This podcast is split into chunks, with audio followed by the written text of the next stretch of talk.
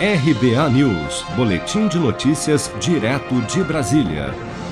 O plenário da Câmara dos Deputados aprovou nesta quinta-feira um projeto de lei que reserva 10% das vagas intermediadas pelo Sistema Nacional de Emprego, Cine, para mulheres vítimas de violência doméstica ou familiar. O texto é um substitutivo elaborado pela relatora do projeto de lei, deputada Tabata Amaral, do PSB de São Paulo, que destacou a importância da proposta. Nesse momento em que a pandemia, obviamente, aprofundou e expôs nossas muitas desigualdades, nós temos aqui duas situações que foram sim agravadas. Uma delas é a situação da violência contra a mulher e a outra é a do desemprego, especialmente entre as mulheres.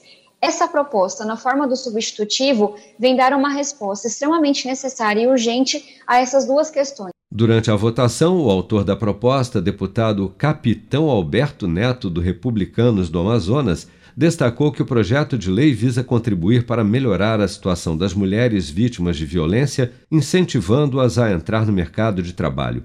Capitão Alberto Neto também lembrou que o Brasil é o quinto país em número de feminicídios no mundo. Os números são aterrorizantes.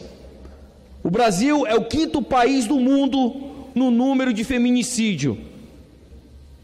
E nós temos dificuldade de baixar essa taxa. Cada sete minutos, uma mulher é estuprada nesse país. 70% dos crimes contra a mulher, a, o agressor ele é conhecido pela vítima. E 60% é seu cônjuge.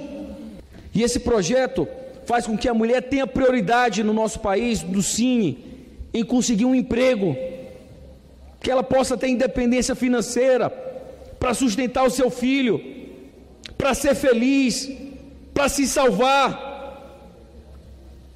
Então, venho pedir a colaboração do Congresso para que possamos unir esforços em reduzir esses números dramáticos da nossa nação.